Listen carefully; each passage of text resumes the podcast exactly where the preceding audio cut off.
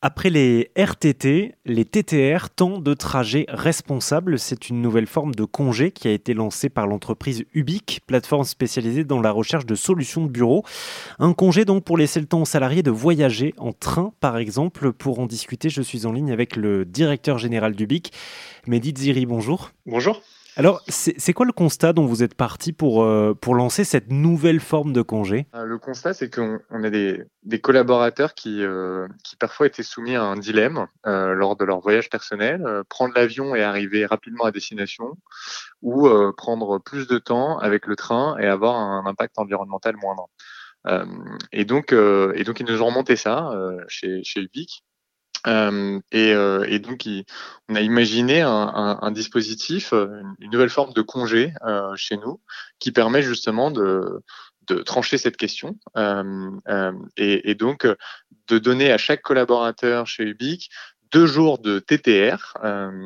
et donc, ce sont des, des, des congés, des formes de congés euh, qui peuvent être posées par demi-journée euh, et qui doivent être justifiées euh, par le collaborateur. Et donc, lorsqu'il nous explique qu'il a un voyage personnel, qu'il décide d'aller à Milan, à Rome, à Vienne, et qu'il a choisi le train plutôt que l'avion, avec justificatif du billet de train, il peut obtenir bah, un congé pour pour compenser le temps de trajet euh, et donc, euh, et donc euh, la, limite est de deux jours de TTR par an, hmm. par collaborateur. Alors, quand on, quand on voyage, surtout sur une période assez courte, on veut éviter au maximum de perdre du temps dans les transports et surtout de, de, poser un jour en plus, ne serait-ce que pour voyager. Donc, vous, si je dois résumer, vous vous êtes dit, bon, dans ce cas, on donne plus de temps aux salariés dans la mesure où ils nous montrent qu'ils choisissent des options de voyage plus respectueuses de l'environnement. Exactement.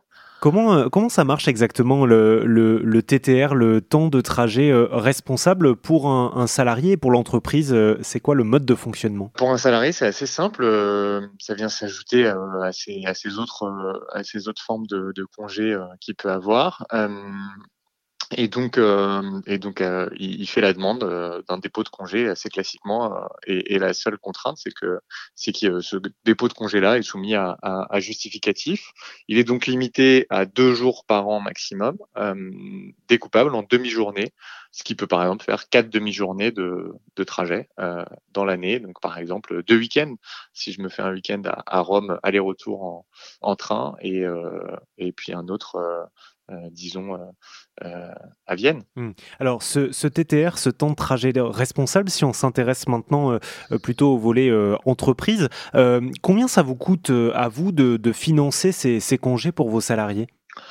Si on, si on comptabilise comme 100% off ce jour-là, bah, du coup, ça fait deux jours par, par collaborateur par an, c'est équivalent de deux jours de congé.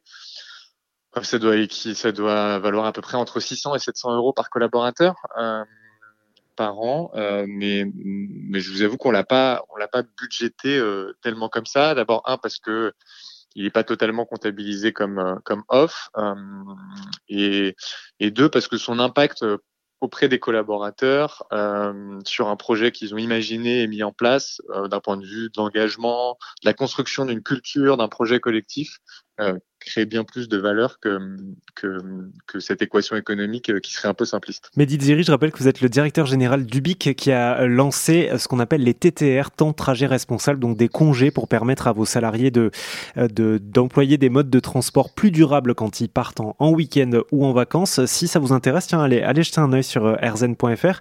Merci Mehdi. Merci à vous.